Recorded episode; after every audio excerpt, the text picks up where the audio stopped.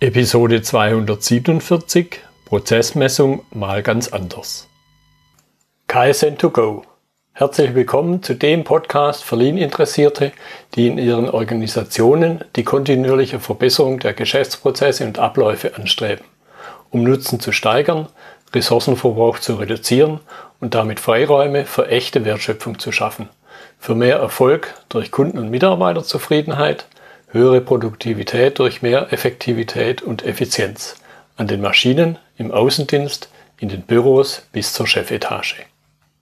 Heute habe ich Thomas Birnstein bei mir im Podcastgespräch. Er ist Vorstand der P3N AG und hat einen, ja, im Grunde jahrzehntelangen Bankhintergrund. Hallo, Herr Birnstein. Hallo, Herr Müller. Vielen Dank für die Einladung in Ihren Podcast. Ja, schön, dass Sie dabei sind. Ich habe schon ein Stichwort zu Ihnen gesagt, aber stellen Sie sich gern nochmal auch die P3N in ein paar Sätzen vor.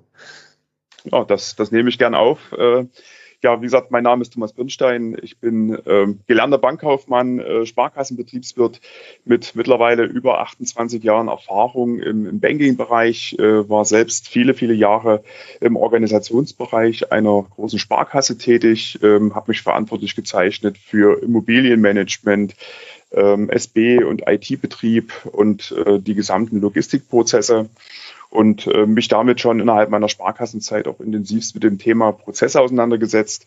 Und das Ganze ist mir dann so ein Stück weit im Jahr 2007 zu langweilig geworden und dann habe ich mich entschlossen, gemeinsam mit dem Frank Hummel die P3N zu gründen.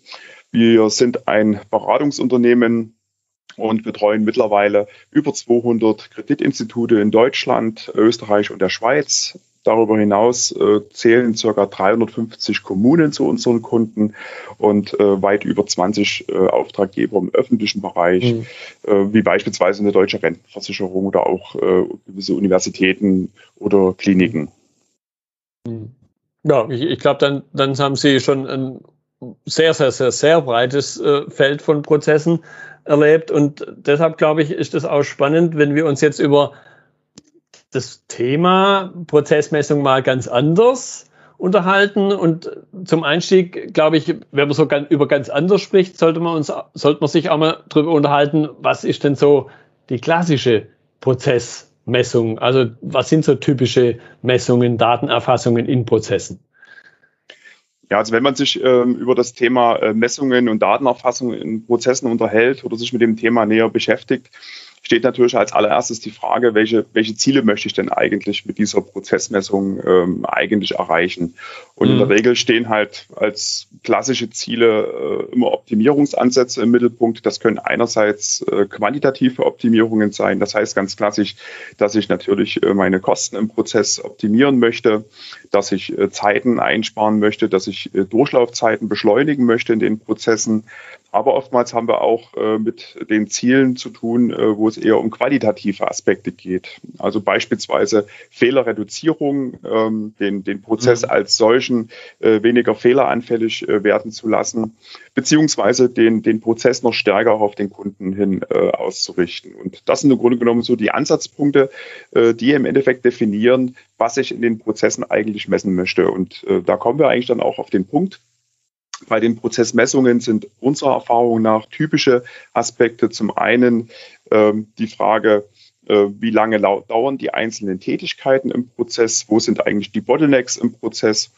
Ähm, wir klären in der Regel oder sind in der Regel auch in den Messungen zu klären, äh, an welchen Stellen die Prozesse unterbrochen werden, äh, was den Prozess eigentlich auslöst, beziehungsweise was den Prozess unterbricht und äh, letztendlich auch natürlich auch Mengenangaben, äh, welche Mengen im Prozess letztendlich auch bewegt werden. Und äh, mhm. was auch äh, gerade im Kontext Prozessmanagement und Prozessoptimierung oftmals äh, eine entscheidende Frage ist, die wir über Messungen natürlich beleuchten können, ist äh, in Verzweigungen äh, der einzelnen Abläufe ähm, mit welcher Häufigkeit äh, quasi die einzelnen Verzweigungen beziehungsweise die einzelnen Wege in den Prozessen auch tatsächlich äh, dann in Anspruch genommen werden. Also so mhm. haben wir ein, ein breites Spektrum an Aspekten, die eigentlich in, in Form von Messungen in den Prozessen äh, ja aufgegriffen werden müssen, um daraus dann entsprechend auch Entscheidungen und Business Cases rechnen zu können. Äh, wann sich beispielsweise IT-Einsatz lohnt, wann sich die Digitalisierung lohnt, wann sich auch Outsourcing-Maßnahmen lohnen. Also ich kann quasi auf Basis der Messungen natürlich eine, eine Vielzahl von Entscheidungen letztendlich fundiert äh, ja, vorbereiten. Mhm. mhm. Jetzt steckt ja in unserem Titel der Episode das Wort anders drin. Und anders kommt ja auch in dem Begriff Veränderung vor. Und jetzt wissen wir ja alle, einerseits Veränderung, nicht jeder schreit Chaga Hurra und andererseits möchte ich ja nur was verändern, wenn ich mit dem, so wie es jetzt gerade ist, nicht zufrieden bin. Das heißt, aus, aus dem leitet es für mich, für mich ein Stück weit ab. Ich habe bestimmte Herausforderungen mit dem Messen, so wie ich es heute mache und deshalb denke ich drüber nach, es irgendwie anders zu machen. Und da dann wieder ein bisschen ausgeholt auf den Punkt die Frage, was sind denn so typische Herausforderungen Ihrer Ansicht nach bei Prozessmessungen? Also aus unserer auch historischen Erfahrung heraus äh, sind die Herausforderungen bei Prozessmessungen vielschichtig. Und zwar äh, zum, zum einen äh, ist ein ganz wichtiger Aspekt äh, die Frage, wie ich an die Messung herangehe. Und äh, die klassische Vorgehensweise, die ich selbst auch in meiner Ausbildung noch äh, gelernt habe, das ist, sind so typische Instrumente wie Selbstaufschreibungen, Multimomentstudien mhm. etc. Und ähm, wenn man sich das nochmal vor Augen führt, äh, der Weg der Selbstaufschreibung, äh, dann äh, hat, glaube ich, jeder da auch nochmal so vor Augen, dass äh, quasi handgeschriebene äh, Listen äh, entsprechend erfasst werden von den Mitarbeitern in den untersuchten Bereichen mit dem Ergebnis, dass diese Listen oftmals schlecht leserlich sind, dass die mhm. ähm, entsprechenden ähm, ja, Daten im Endeffekt sehr mühselig nacherfasst werden müssen, was extrem zeitaufwendig ist und äh, dass aufgrund dieser ja, Transparenz, dass man im Endeffekt auch quasi tagtäglich nachvollziehen kann, wie viele Zeiten habe ich denn schon erfasst äh, und habe ich meine Arbeitszeit entsprechend ausgenutzt, da entsprechend auch die Manipulations, das Manipulationsrisiko relativ hoch ist. Und das sind eigentlich so die Herausforderungen, die wir in den Prozessen sehen oder in den bisherigen Messungen sehen. Erstens, dass äh, die Messungen oftmals sehr ungenau sind gerade wenn es sich um Messungen in Prozessen handelt, die nicht komplett IT-gestützt sind. Die zweite große Herausforderung, ähm, dass die Auswertung extremst zeitaufwendig ist und die dritte große Herausforderung, wie gelingt es, die Mitarbeiter zu motivieren, äh, eine hohe Erfassungsqualität, eine hohe Messgenauigkeit äh, zu erreichen mhm. und möglichst wenig Manipulationen. Das sind eigentlich die großen Herausforderungen, die man global ähm, betrachtet auf die Prozessmessung herunterbrechen kann. Und es gibt natürlich noch gerade auch in speziellen Branchen dann auch ganz spezifische Anforderungen. Ja, und ich, ich höre aus, aus dem, was Sie gerade erzählt haben, ich habe da für mich mal so den Begriff der Heisenberg, Heisenbergschen Unschärfe-Relation in Bezug ja. auf Prozessmessung auch definiert. Sie haben es auch schon gerade angedeutet, in dem Augenblick, wo ich da Striche mache, verändere ich ja das, was ich eigentlich sonst in meinem normalen Ablauf tue, zeitlich. Ja. Das heißt, durchs Hingucken verändert sich schon wieder was. Und ja. das ist ja nicht das, was wir wollen. Seit mhm. Heisenberg wissen wir als Physiker, das ist ein kleines Problem. Vielleicht mal an der Stelle noch nachgefragt, vor, vor Ihrem Hintergrund, weil es ja so ein ganz, in Anführungszeichen, anderes Thema ist, Bank, Bankprozesse, Banking, alles Finanzdienstleistung, was da dahinter steckt. Ich denke, die meisten meiner Zuhörer kommen halt eher aus so einem klassisch Produktionsumfeld. Deshalb vielleicht für die mal so, so ein Beispiel. Was ist denn so ein typischer Geschäftsprozess? In einem Bankkontext. Und dann vielleicht auch gleich mit dem Beispiel, ja, wie, wo messe ich denn da was und, und wie mache ich das dann, um, um auf unser ganz anders überzuleiten? Ja. Ähm, also wir können gerade bei den Geschäftsprozessen in, in Banken äh, und in speziell auch in Filialbanken, können wir natürlich auch ganz, ganz klassisch äh, zwischen dem äh, Marktbereich und dem, dem Produktionsbereich äh, unterscheiden. Äh, Produktionsbereich sind so die klassischen Marktfolgethemen, wenn also Kreditsachbearbeitungen stattfinden etc. Das, das läuft durchaus ähm, natürlich den Banken oftmals auch sehr unterschiedlich ausgeprägt, aber das läuft durchaus äh, schon sehr automatisiert, äh, sehr standardisiert ab. Und auf der anderen Seite haben wir die Markt- und die Vertriebsprozesse, gerade auch bei den Filialbanken im Bereich der Filialen, ähm, die nicht so stark standardisiert sind, äh, die noch nicht so stark automatisiert äh, sind. Und da stellen sich schon Herausforderungen. Herausforderungen für die äh, Filialbanken, speziell in dem Kontext, äh, zum einen äh, überhaupt zu wissen, in, in, welchen, mit welchen Anliegen besuchen Kunden die einzelnen Filialen ähm, und wie sieht die Bearbeitung äh, der Kundenanliegen aus. Typische Geschäftsprozesse sind äh, unter anderem in dem Kontext alles, was sich rings um das Bargeldhandling äh, rankt.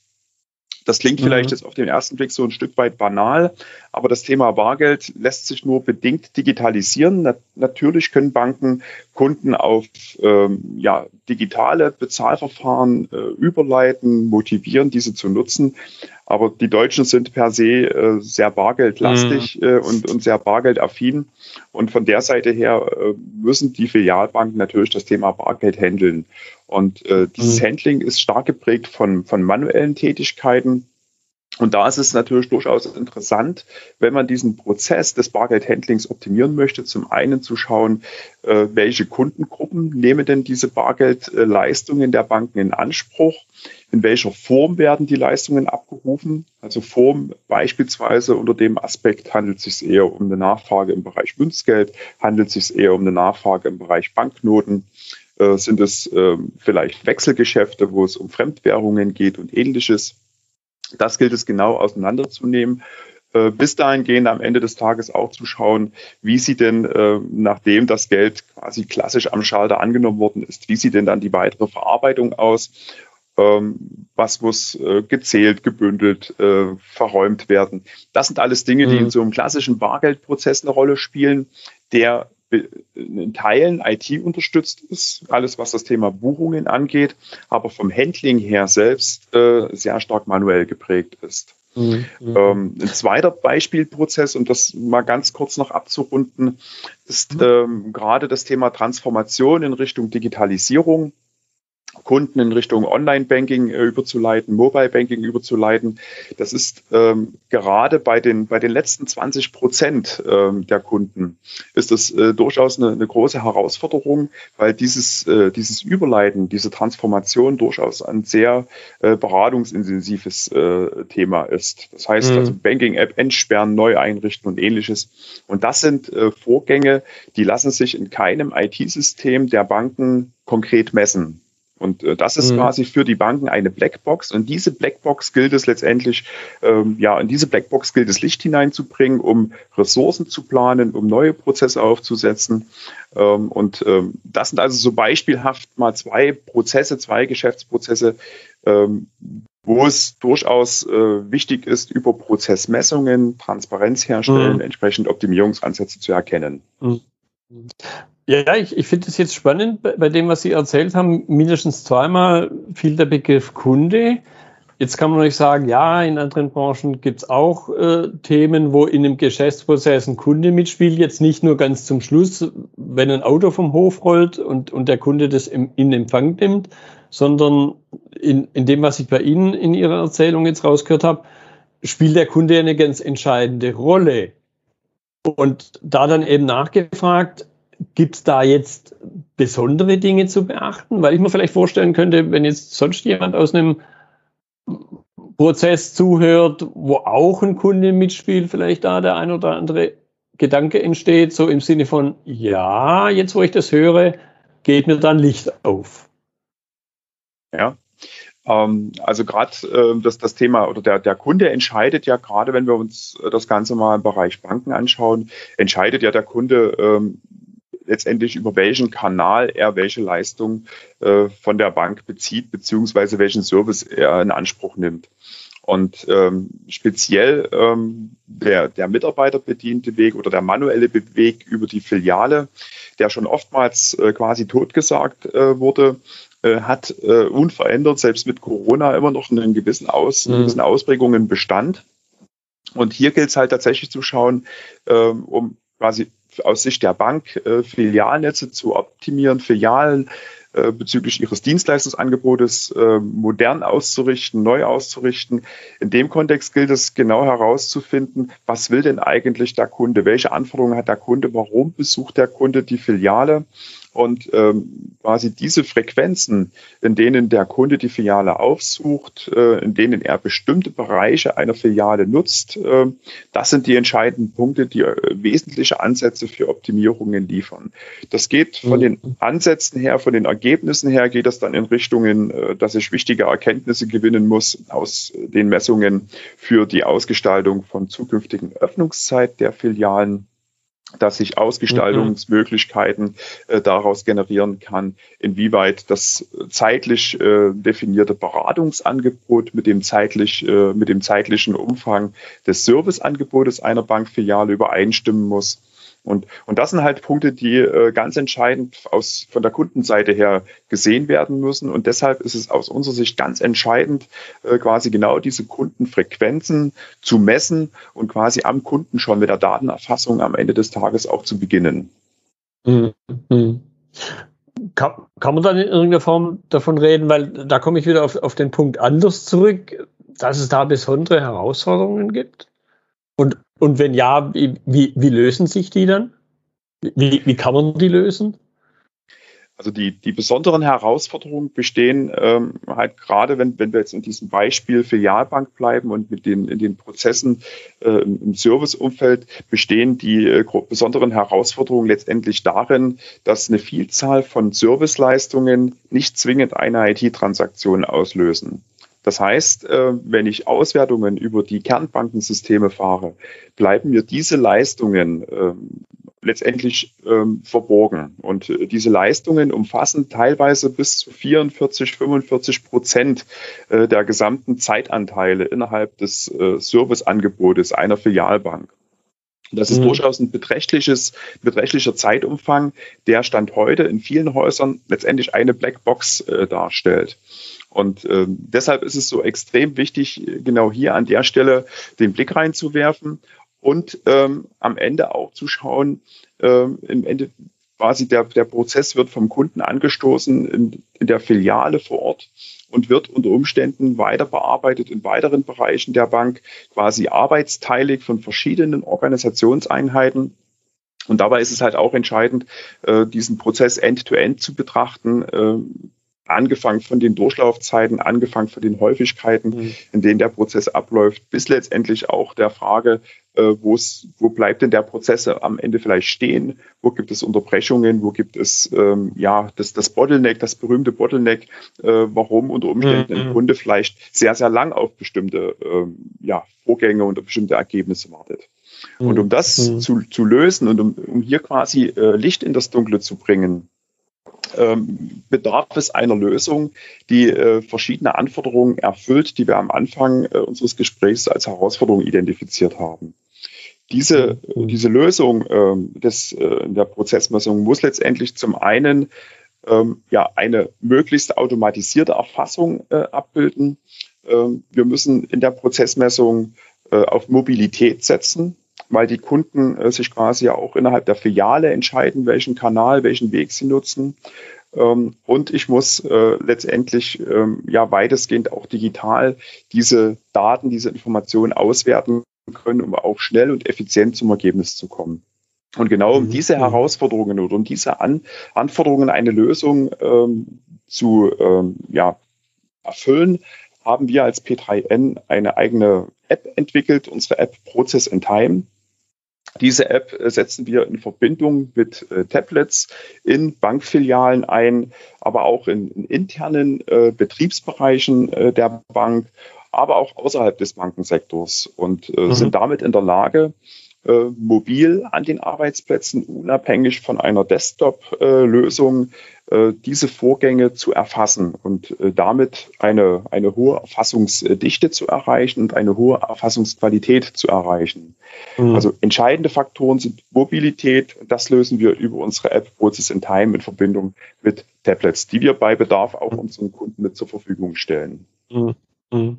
Also ich, ich höre ein Stück weit raus, ein bisschen vereinfacht, vielleicht flapsig, aber, aber nicht abwertend äh, gemeint. Im, Im Grunde ersetzt es erstmal die Strichliste auf einem Blatt Papier. Ähm, Wenn, ersetzt, also das ist so zumindest mein Bild, das bei mir so im Kopf gerade ein bisschen entstanden ist. Also es ersetzt natürlich die Strichliste, die Papierstrichliste. Ähm, es ersetzt aber auch äh, ergänzend äh, quasi handschriftliche Notizen. Diese werden komplett mhm. ähm, quasi abgelöst.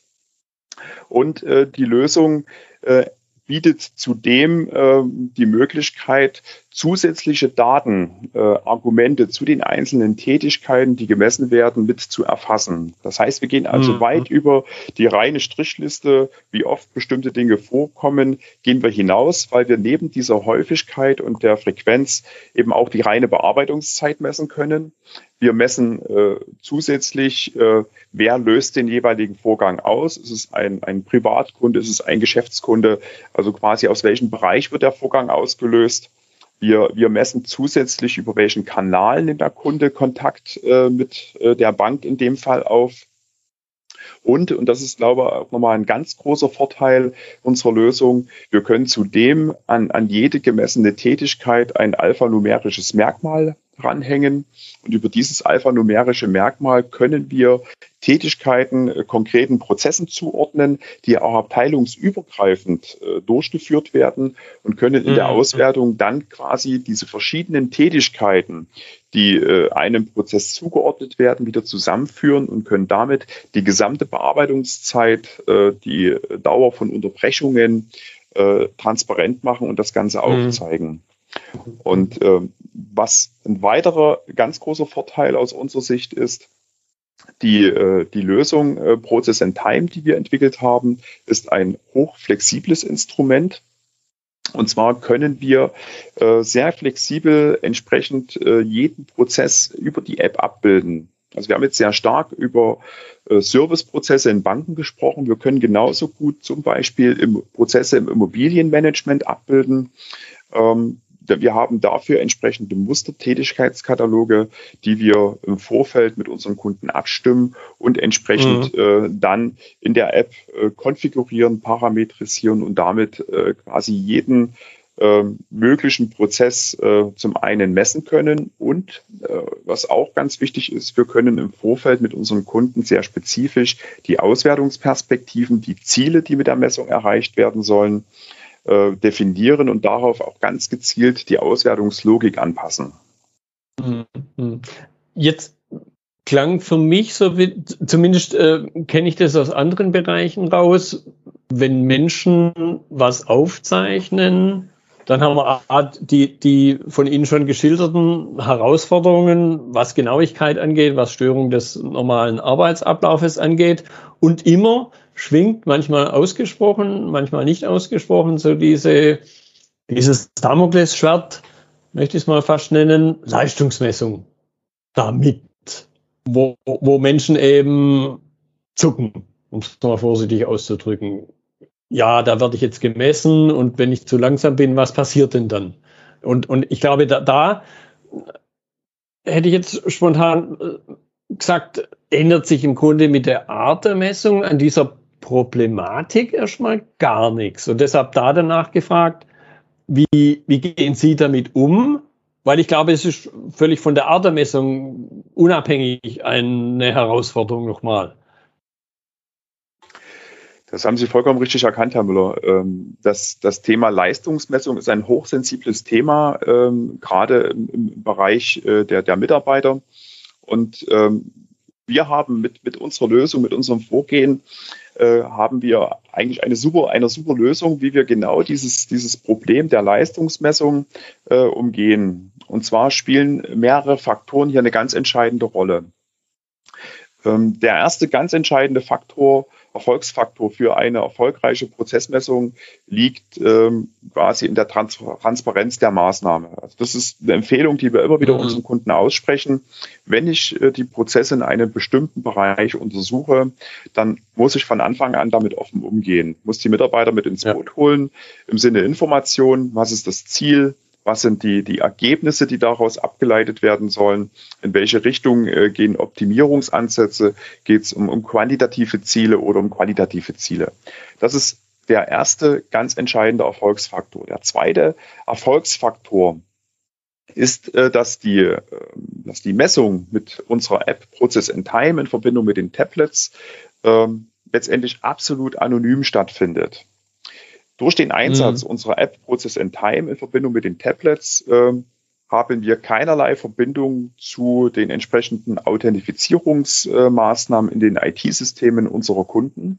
Das heißt, die Mitarbeiter erfassen vollkommen anonym anhand der Tablets die entsprechenden äh, Tätigkeiten und äh, wir empfehlen sogar äh, den, äh, den, den Mitarbeitern und unseren Kunden, gerade in Bereichen, wo mehrere Mitarbeiter mit den gleichen Tätigkeiten betraut sind, auch die Tablets quasi unter den Mitarbeitern zu tauschen weil mhm. es uns in den Prozessmessungen nicht darauf ankommt, den einzelnen Mitarbeiter zu messen, sondern wir legen unsere Untersuchungen mit Process in Time darauf aus, dass wir ganz äh, gezielt Stichproben ermitteln, eine ausreichende Menge an Stichproben ermitteln für die entsprechende Häufigkeit der Tätigkeiten. Und da spielt, dabei spielt der Mitarbeiter eine untergeordnete Rolle. Mhm. Ähm, der dritte Erfolgsfaktor ist die Durchführung einer solchen Messung, einer solchen Analyse durch Externe, also sprich äh, durch die P3N AG. Weil hier letztendlich die Daten von uns äh, anonym verarbeitet werden und unsere Kunden erhalten auch tatsächlich äh, primär das äh, aggregierte Ergebnis, äh, wodurch mhm. auch äh, am Ende des Tages eine Nachvollziehbarkeit bis auf den einzelnen Mitarbeiter letztendlich nicht möglich ist.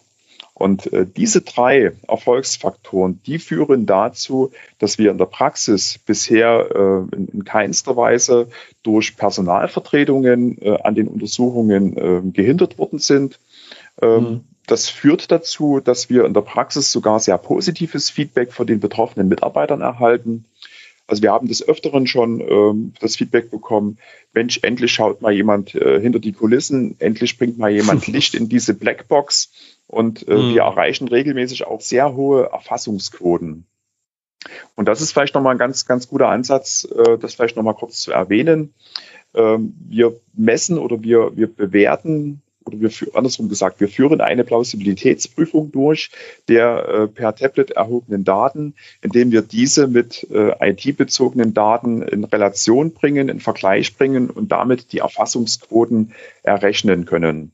Und mhm. ähm, das ermöglicht oder letztendlich das ermöglicht mir natürlich auch die Aussage, an der Stelle ganz klar zu sagen, dass wir in der Praxis oft sehr, sehr hohe, sehr, sehr gute Erfassungsquoten haben, was auch wiederum mhm. nochmal die Akzeptanz durch die Mitarbeiter unterstreicht.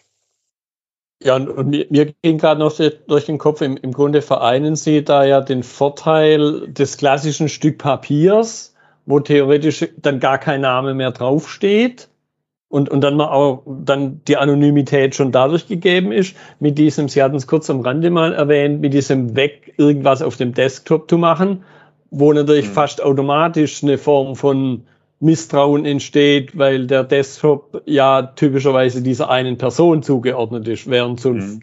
Tablet, was im Grunde ja nur ein digitales Erfassungsmedium ist und wie Sie es ja. auch gesagt haben, ich kann es tauschen und da ist die hm. Zuordnung ja schon mal wieder weg. Ja. Ja, sehr, ja, sehr, sehr, sehr spannend, ja. Da, da ergeben sich eben indirekt im Grunde, Sie nennen es wahrscheinlich nicht so, aber für mich hat es auch gewisse Digitalisierungsaspekte, ergeben sich ganz neue Möglichkeiten, wo sonst ja immer in meiner Wahrnehmung ganz oft ein großer Vorbehalt da ist. Ja, was passiert da und äh, durchschaue ich nicht und, und deshalb ein Misstrauen induziert wird. Ja, kann ich, kann ich so auf jeden Fall äh, bestätigen. Also die, die Möglichkeiten, die sich äh, daraus aus diesem, aus diesem Ansatz ergeben, die sind ähm, letztendlich sehr, sehr breit gefächert und, und ausbaufähig. Und je tiefer man drüber nachdenkt, umso mehr Einsatzmöglichkeiten, umso mehr Chancen ähm, ergeben sich. Ähm, ich hatte es schon erwähnt, ähm, dieser Ansatz der Prozessmessung, den wir hier an der Stelle verfolgen, der ist durch seine Flexibilität natürlich auf viele verschiedene Bereiche anwendbar. Und mhm. gerade ähm, auf Tätigkeitsbereiche in, der Arbeitswelt, die sehr stark von Mobilität geprägt sind, kann natürlich genau durch diese mobile Erfassung äh, zum einen genau die Transparenz hergestellt werden. Und auf der anderen Seite ist ein Ansatzpunkt, den wir auch ganz aktuell mit, mit einer Partnerfirma aus Chemnitz, der, der Kieselstein International GmbH, vorantreiben, dass wir diese Tablet-Ermessung mit einem automatischen, äh, mit einer automatischen äh, Kundenzählung verknüpfen die via Ultraschall funktioniert und wir über diesen Weg äh, eine Art Forecasting für die, für die Personaleinsatzplanung äh, letztendlich aufsetzen mhm. können.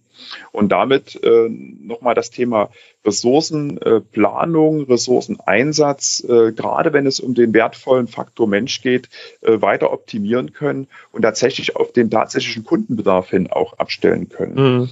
Also da ergeben sich in der Hinsicht äh, ganz spannende Ansatzmöglichkeiten, ganz spannende Entwicklungsmöglichkeiten und wie gesagt weit über das Thema Banking hinausgehend. Äh, wir haben erste Pilotierungen, erste, erste Messungen auch im Immobilienbereich durchgeführt.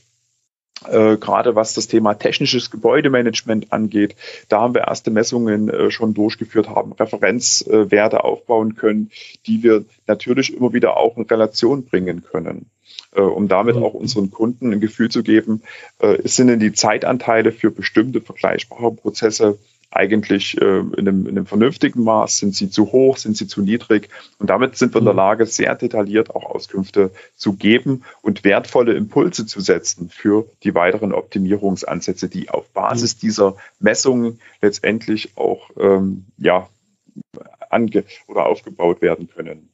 Denn mhm. ich glaube, aus, aus unserer Sicht heraus ist das halt ein ganz entscheidender Aspekt. Ähm, man darf den Prozess nicht äh, des Messens wegen messen, sondern äh, man muss mhm. den Prozess tatsächlich unter dem Aspekt, welches Ziel will ich erreichen, welche Optimierung will ich erreichen, dafür muss die Messung äh, dienen. Und das muss möglichst aufwandsoptimiert stattfinden. Äh, die Messung darf am Ende nicht mehr Aufwand äh, verursachen als die eigentliche ja. Optimierung. Das ist unser ja. Antrieb. Ja, und ich, ich glaube, da, da, da kennen wir alle Fälle, wo genau das Gegenteil passiert. Ja, leider. Ja. ja, gut, jetzt, jetzt könnte ich mir zum Abschluss könnte ich mir vorstellen, der eine oder andere sagt, ja, das hört sich ja spannend an. Und da gehen mir gerade Gedanken durch den Kopf, wo ich auch so eine Blackbox, nannten sie es ja, bei mir in meinem Kontext habe. Und, und deshalb da so zum Abschluss die, die Frage, wie sieht da ein möglicher Einstieg aus, wenn jemand sagt, ja, das drückt mich schon immer, also dieses Ziel habe ich vor Augen, ich habe aber noch nie den, den Ansatzpunkt gefunden. Wie, wie sieht da ein möglicher Einstieg aus? Wir haben äh, für, für solche Situationen haben wir ein, ein ganz systematisches Vorgehen. Und dieses Vorgehen schaut äh, so aus, dass wir äh, zunächst in einem äh, ersten Workshop mit unseren Kunden, und das kann aktuell auch äh, via Videokonferenz stattfinden, dass wir zunächst äh, diese, dieses Bauchgefühl, was vorhanden ist, wo diese Blackbox beim Kunden ist, dass wir das mit unseren Kunden gemeinsam äh, aufnehmen, dass wir das äh, näher umreißen dass wir in dem Sinne eine, eine Systemabgrenzung vornehmen, was, was muss untersucht werden, wo bewegen wir uns hier an der Stelle rein. Ähm, wir neben dieser oder nachdem wir diese Erstaufnahme, dieses Erstgespräch geführt haben, führen wir mit den Mitarbeitern des betroffenen Bereiches äh, Interviews, um eine grobe Prozessaufnahme vorzunehmen, um einfach herauszufinden, welche Tätigkeiten äh, laufen denn da in der Regel ab, äh, auf welche Besonderheiten ist denn zu achten, wo gibt es vielleicht auch ähm, ja offensichtlich schon erste Hinweise auf ähm, ja mögliche, mögliche Schwierigkeiten, mögliche Herausforderungen in den Prozessen. Und mit dieser Erkenntnis aus diesem ersten Workshop und aus den Interviews entwickeln wir einen spezifischen für diesen äh, abgegrenzten Untersuchungsbereich äh, erforderlichen äh, Tätigkeitskatalog. Äh, und diesen Tätigkeitskatalog stimmen wir dann äh, mit unseren Kunden detailliert ab. Ähm, das heißt also, es wird äh, definiert, welche Tätigkeiten sind Ausnahmen, die werden vielleicht wieder aus dem Tätigkeitskatalog herausgenommen. Es werden gegebenenfalls noch ähm, Tätigkeiten ergänzt. Und wir definieren mit unseren Kunden in dieser Phase auch die Auswertungslogik. Also sprich, auf welche welches Ziel arbeiten wir hin, welches Ziel wird verfolgt und definieren daraus, wie müssen die nachgelagerten Auswertungen aussehen. Mhm. Wenn wir das soweit definiert haben und äh, quasi die Freigabe unserer Kunden erhalten, Dann äh, beginnen wir mit der Programmierung unserer App. Das heißt, wir setzen diesen Tätigkeitskatalog in eine XML-Datei um, äh, konfigurieren mit dieser XML-Datei unsere App und die Tablets und setzen dann und liefern dann in den Untersuchungsbereich unsere Tablets mit der App Process in Time aus. Mhm. Ähm, wenn ich spreche äh, oder wenn ich äh, das ausführe, dass wir Tablets äh, mit ausrollen. Wir haben mittlerweile circa 200 Tablets im Bestand. Das heißt, wir können also auch große Einheiten, große Untersuchungsbereiche mit unserer App Process in Time untersuchen, ohne dass unsere Kunden in irgendeiner Art und Weise in einen Hardware- oder Software-Invest gehen müssen, sondern mhm. wir stellen die gesamte mhm. Infrastruktur zur Verfügung und äh, schulen die Mitarbeiter in der Bedienung der App. Und in der Regel muss man sich das so vorstellen, äh, bevor der, der, die Echtmessung beginnt, äh, haben die Mitarbeiter unserer Kunden circa zwei, drei Tage Zeit, sich mit der App vertraut zu machen, mit mhm. dem Tätigkeitskatalog vertraut zu machen. Wir führen per Videokonferenz eine entsprechende Einweisung durch und dann startet äh, die Echterfassung und die Echterfassung, das empfehlen wir in der Regel äh, über einen Zeitraum von mindestens zwei Wochen. Noch besser, dass man über vier Wochen äh, die Erfassung äh, laufen lässt, damit man auch Schwankungen, äh, die über den mhm. Monat stattfinden, einfach mit registriert. Und nach Ende dieser Erfassungszeit äh, sammeln wir diese Tablets wieder ein, lesen die Tablets aus und erstellen die fundierte Auswertung, ähm, prüfen auf Plausibilität und entwickeln Handlungsempfehlungen, äh, Handlungsfelder, die wir dann in einem Auswertungsworkshop mit unseren Kunden diskutieren. Mhm. Das ist mal so ganz grob die, die Vorgehensweise. Und ähm, das kann, wie gesagt, sehr schlank auf einen äh, Teilbereich, äh, auf ein Teilthema zugeschnitten sein. Das kann aber auch sehr breit aufgestellt sein. Äh, wie eingangs das von mir geschilderte Beispiel, wenn man quasi auch äh, Vorgänge untersuchen möchte oder Prozesse untersuchen möchte, die heute arbeitsteilig von vielen verschiedenen Organisationseinheiten äh, durchgeführt werden. Also das ist im Endeffekt, da sind wir vollkommen flexibel. Da bestimmt der Kunde mit seiner mit seiner Problemstellung, mit seiner Herausforderung einfach dann die Ausprägung und die, die Größe eines solchen Vorgehens. Ich habe auch rausgehört, äh, ganz am Anfang haben Sie kurz das Stichwort äh, genannt, Multimomentanalyse, Multimomentaufnahme. Im, Im Grunde ist für mich auch eine, einerseits von der, von der Art der Erfassung her, was total bewährtes, wo ja auch Statistik mit reinspielt und, und man sich deshalb darauf verlassen kann. Und dann aber eben, und das glaube ich, finde ich das Spannende, dieses ganz anders, es weitet den Horizont unheimlich, weil klassische Multimomentanalyse gucke ich halt an einer Stelle hin, habe aber nie die Chance, das mit anderen Dingen in irgendeiner Form in Beziehung zu setzen. Und da äh, höre ich auch nochmal raus, dieses ganz anders. Deshalb fand ich das eine unheimlich spannende Unterhaltung, wo wieder ein, ein breiter Bogen da war, wo, wo wieder neue ja, neue Anwendungsfälle, auch ein Stück weit, wo wir den Begriff im Grunde gar nicht hatten, Digitalisierung mhm. eine echte Chance bietet.